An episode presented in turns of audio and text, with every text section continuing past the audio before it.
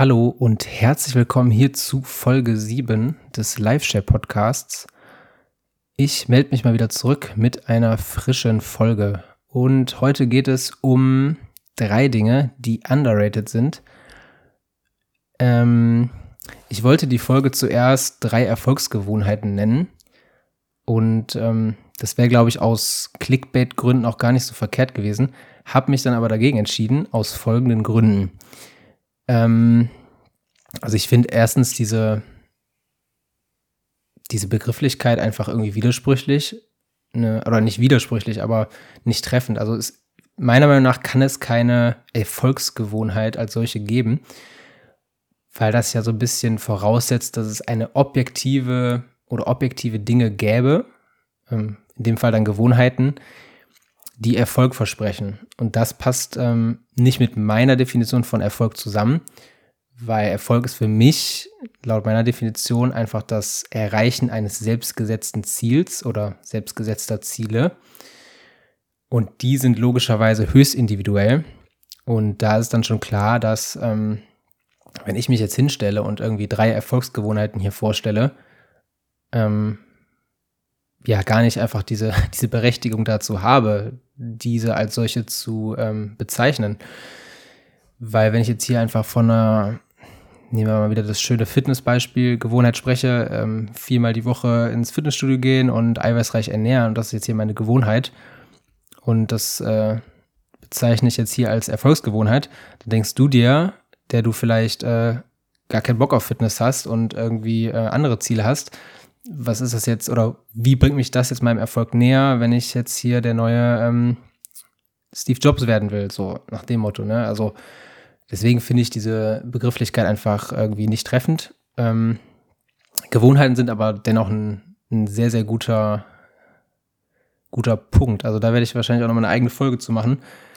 Gewohnheiten sind halt echt sehr machtvoll, ähm, egal welche Ziele du hast, egal was du erreichen willst. Ähm, deswegen, das, da wird mindestens noch mal eine Podcast-Folge zu kommen. Ähm, ist aber auch ein bisschen ausgelutscht. Also jeder, der sich so ein bisschen näher damit befasst hat, wird früher oder später darauf stoßen. Aber werde ich trotzdem noch behandeln, weil es einfach so, so wichtig ist. Ähm, aber wie gesagt, in dieser Folge geht es jetzt erstmal um drei Dinge, die underrated sind. Das sind, ähm, wie du gleich sehen wirst, auch mehr fundamentale Dinge.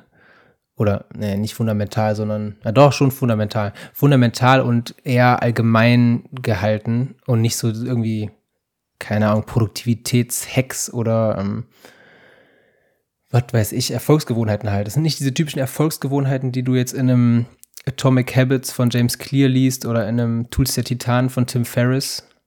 Ich habe ehrlich gesagt beide Bücher nicht gelesen, aber ich glaube, dass äh, diese Dinge da nicht drin stehen oder größtenteils nicht. Aber was ich jetzt sagen wollte, ähm, das sind, wie gesagt, allgemeingültige Dinge, die underrated sind. Was meine ich mit underrated? Also unterbewertet oder anders ausgedrückt, meiner Meinung nach in der Gesellschaft nicht so etabliert, wie sie sein sollten. Und sie verdienen nicht oder genießen nicht diese, diese Popularität, die sie meiner Meinung nach verdienen sollten. Die erste Sache ist sehr langweilig, genau wie die anderen Dinge auch, aber sehr wichtig, meiner Meinung nach. Und zwar Schlaf. Ähm, Schlaf ist sowas, ja, okay, man weiß, man muss schlafen. Also jeder hat äh, hin und wieder mit Schlaf zu tun. Ähm, und man weiß auch, dass man ungefähr so sieben, sieben bis neun, vielleicht auch weniger oder mehr, je nachdem, wie man drauf ist, äh, braucht an Schlaf. Stunden, habe ich das gesagt? Stunden. Ähm, aber so richtig, also wer hat denn schon wirklich so eine richtige Schlafroutine, dass er um die Zeit ins Bett geht, um diese Zeit aufsteht? Ähm, ich glaube tatsächlich, dass das ziemlich viele haben und dass ich eigentlich die Ausnahme bin. Fällt mir gerade auf, während ich das sage. Nichtsdestotrotz, ähm, auch übers Wochenende hinaus, das haben wir, glaube ich, die wenigsten. Also viele haben vielleicht einen 9-to-5-Job und haben dann dort diese, diese Schlafroutine oder ähm, ins Bett geh- und Aufstehroutine, aber haben das dann eben nicht am Wochenende. Und ähm, zum Schlafen mache ich, glaube ich, auch nochmal eine eigene Folge, weil es auch sehr interessant, was es da für Erkenntnisse gibt ist aber jetzt hier auch nicht das, das große Thema, jetzt wie du irgendwie schnell einschläfst oder wie du guten Schlaf, qualitativen Schlaf kriegst. Das, darum geht es jetzt nicht. Es geht mehr darum, dass dir bewusst werden sollte, wie wichtig dieser Schlaf ist. Also man, es ist selbst noch nicht wirklich erforscht, was alles in dem Schlaf passiert. Es ist nur klar, dass das halt der krasseste Erholungs-, ähm, Regenerations-, Hebel ist, den du halt hast. Also das ist eigentlich ein No-Brainer. Ähm, und du merkst halt vor allem, also ich merke das, also ich kann ja immer nur von mir sprechen, aber ich merke, wenn ich irgendwie nur eine halbe Stunde oder eine Stunde zu wenig Schlaf hatte, also ich, also ich brauche so siebeneinhalb bis achteinhalb circa, je nachdem, wann ich einschlafe. Ähm, ist auch nochmal ein Punkt, also es geht ja nicht darum, wann du ins Bett gehst, sondern wann du einschläfst. Also wenn du acht Stunden Schlaf brauchst und ähm, dann, weiß nicht, um sieben ins Bett gehst und um fünf aufstehst, dann hast du zwar acht Stunden Schlaf, das ist völliger Blödsinn. Dann hast du, wenn du um drei aufstehst, hast du zwar acht Stunden Schlaf, bringt dir aber nichts, wenn du äh, irgendwie eine Stunde brauchst, um einzuschlafen. Richtig schlechtes Beispiel, sorry. Ähm, 7 Uhr schlafen gehen. Ähm, was ich aber eigentlich sagen wollte, ich verliere mich jetzt hier wieder. Ähm, es geht darum, dass dir das bewusst wird, wie wichtig das ist, weil du merkst es dann, wenn du zu wenig Schlaf hast, wie unproduktiv du wirst. Also ich merke das nochmal. Also, das ist einfach, wenn ich morgen schon aufstehe und müde bin, dann ist der Tag, auch wenn es eigentlich nicht so sein sollte, aber der ist für mich dann gelaufen. Also ich kann das dann ein bisschen mit Kaffee überbrücken, aber so richtig produktiv und richtig in, einen Gang oder in Fahrt komme ich dann halt gar nicht. Also es mag Leute geben, die das besser wegstecken können, das ist, das ist klar. Aber grundsätzlich ist es einfach ein mega, mega Hebel. Und ich merke halt andersrum, wenn ich dann mal diesen Schlaf hinkriege, also wenn ich mal genug Schlaf kriege, ähm, wie sehr mich das pusht. Also wenn ich morgens, also das ist, kommt wirklich nicht oft vor, aber wenn ich morgens aufstehe und ähm, mich ausgeschlafen fühle, was auch übrigens nur dann irgendwie richtig bei mir zumindest geht, wenn ich mal diesen gewissen Schlafrhythmus auch mehrere Tage habe. Also es bringt jetzt nichts, einmal früh ins Bett zu gehen, ähm, wenn dein Körper noch nicht an diesen Rhythmus gewöhnt ist. Also muss man wirklich irgendwie zumindest ein paar, zwei, drei, vier Tage ähm, mal diesen Rhythmus drin haben, um sich wirklich ausgeschlafen zu fühlen. Aber das ist halt so ein richtiger Boost für den Tag dann. Also ich kenne das ja selber. Du hast irgendwie, weiß nicht, du hast irgendwie weniger geschafft am, am Tag, als du wolltest oder hast relativ lange gearbeitet und dann hast du endlich Freizeit und willst das dann auch genießen, deinen Abend und denkst dir dann, ja, okay, ist eine Stunde mehr oder weniger Schlaf, ist jetzt auch egal, komm, gucke ich halt noch eine Folge davon oder was. Aber ähm, eigentlich, und das nehme ich mir schon lange vor, sollte Schlaf in dem Sinne meine Prio Nummer eins am Tag sein. Also, dass ich genug Schlaf kriege. Da, da, das ist sowas, wo ich dann sage, dass da geht nichts oder das ist, wie, sagt man, ist unberührbar. Nee, ist unberührt. Nee, ist äh, unantastbar. Unantastbar, das, das Wort habe ich gesucht. Ähm, dass das quasi so eine richtige Prio wird. Ich gehe dann und dann ins Bett und stehe dann dann auf. Und da kann kommen, was wolle. Ähm, das ist halt so. Und wenn du diesen Baustein dann fest in deinem Tag hast, dann ist, glaube ich, ganz cool. Also dann ähm, weißt du, also dann, dann ist das auch einfach äh, eine Sache, die du dann für dich entschieden hast, weißt du? Dann musst du nicht jedes Mal irgendwie deinen Freunden erklären oder deiner Freundin, ja, ähm, boah, nee, ich weiß nicht, ob ich es noch so lange kann, ich muss eigentlich schlafen gehen, sondern auch alle wissen, okay, hier Joel geht um 23 Uhr schlafen. Und dann ist es halt so. Und dann ist das akzeptiert und dann fällt es dir irgendwann auch einfacher, weil du dieses Commitment mit dir selbst hast. Und dann läuft das, glaube ich. Ähm, aber das fällt mir jedes Mal, wie gesagt, auf. Das fällt mir einerseits dann auf, wenn ich müde bin und das fällt mir dann auf, wenn ich mal nicht müde bin.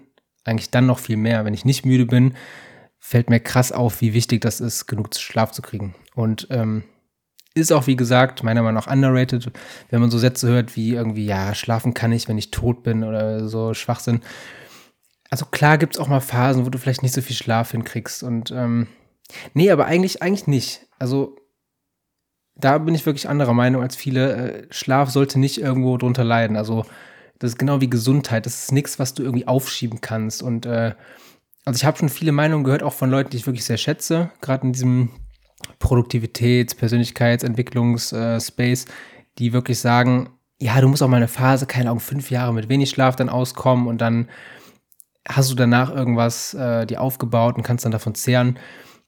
Grundsätzlich diese Einstellung, dass man irgendwie in, in Vorleistung tritt und viel Arbeit irgendwo reinsteckt, da, äh, steckt, um davon zu profitieren später, die teile ich. Aber wenn es dann in Richtung Gesundheit oder Schlaf geht, teile ich das halt nicht mehr wirklich. Also es muss vielleicht nicht so krass sein, wie ich es gerade geschildert habe, dass du dann einen festen Schlafspot hast. Ich glaube einfach nur, dass, dass es das dir einfach einfacher macht. Ähm, aber grundsätzlich ist das eine Sache, die einfach nicht leiden sollte, genau wie Gesundheit. Du musst nicht dich wie ein, was weiß ich, ernähren, wie der beste Mensch der Welt. Oh, richtig gutes Beispiel. Ähm, aber äh, du musst dich gesund ernähren und äh, kannst da keine Kompromisse eingehen. So, sorry, ist gerade der Ton ein bisschen ausgefallen.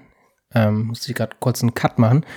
Ähm, was ich sagen wollte, also du, du kannst zwar kleinere Kompromisse jetzt beim Thema Gesundheit eingehen, wie keine Ahnung, dass du irgendwie mal was trinkst oder irgendwie Fastfood isst, das ist ja gar kein Problem. Es geht jetzt mehr um wirklich irgendwie Gewohnheiten, die deine ähm, fundamentale Gesundheit einfach so stark beeinträchtigen. Ähm, du aber eben einfach sagst, ja, nee, das ist nicht meine Priorität. Ähm, das sollte halt nicht sein. Also das ist vielleicht sogar auch noch etwas, was hier drunter fällt unter diesen drei underrated Dingen, ohne die jetzt explizit genannt zu haben, halt Gesundheit. Aber jetzt in dem Fall halt vor allem, vor allem auch der Schlaf. So, jetzt habe ich lang genug über Schlaf geredet. Ähm, kommen wir direkt mal zur zweiten Gewohnheit oder was heißt Gewohnheit, zur zweiten, zur zweiten Sache, die du ähm, etablieren kannst, die nicht so etabliert ist. Und zwar spazieren gehen. Ja, auch richtig langweilig, aber ähm, vielleicht hast du jetzt während Corona da ein bisschen Berührung mitbekommen. Also haben wahrscheinlich viele, die das vorher nicht gemacht haben, mal gemacht. Dann mal einfach rauszugehen, weil was soll man sonst machen? Und haben vielleicht auch dann festgestellt, okay, das äh, ist eigentlich ganz cool. Also das mal abgesehen von der frischen Luft und äh, dem Aspekt, wenn man den ganzen Tag drin ist, dass man dann eben auch ein bisschen Bewegung und eben frische Luft hat, ist es halt auch, ähm, also ich habe das vorher schon gemacht. Ich habe das schon vor Corona ähm, regelmäßig gemacht. Also ist nicht unbedingt täglich, aber irgendwie jeden, jeden zweiten Tag oder so. Und ähm, das hilft halt mega, irgendwie immer rauszuzoomen aus dem Alltag, ähm, sich klar, klar zu werden über, über Gedankengänge, über ähm, Sorgen, über ja, über alles, was du so sonst die ganze Zeit im Kopf hast und irgendwie über den ganzen Tag mitschleppst. Du schaffst dadurch wirklich richtig Klarheit. Und was ich dir empfehlen kann, das klingt halt ein bisschen weird und ich glaube, sieht auch weird aus, aber ich rede tatsächlich mit mir selbst, wenn ich spazieren gehe. Also manchmal in Gedanken, aber manchmal auch laut. Also wenn ich jetzt irgendwie übers Feld gehe oder so, wo halt keine Sau ist, dann rede ich auch mal laut. Dann rede ich laut und ähm, eigentlich ähnlich wie ich jetzt hier im Podcast rede, rede ich dann mit mir selbst und komme auch dadurch auf neue Erkenntnisse, die ich erstmal aussprechen musste, um dahin zu kommen. Also weil bei mir ist es so, vielleicht ist es bei anderen nicht so, aber bei mir ist es so, ich kann mich zum Beispiel nicht hinsetzen und dann brainstorm im Sitzen und irgendwie nachdenken. Bei mir geht das nur, wenn ich in Bewegung bin. Also wenn mein Körper selbst in Bewegung ist, dann sind auch irgendwie meine Gedanken in Bewegung. Und dann, wenn ich dann noch rede und das quasi dadurch auch nochmal antreibe, dann kommen irgendwie Erkenntnisse.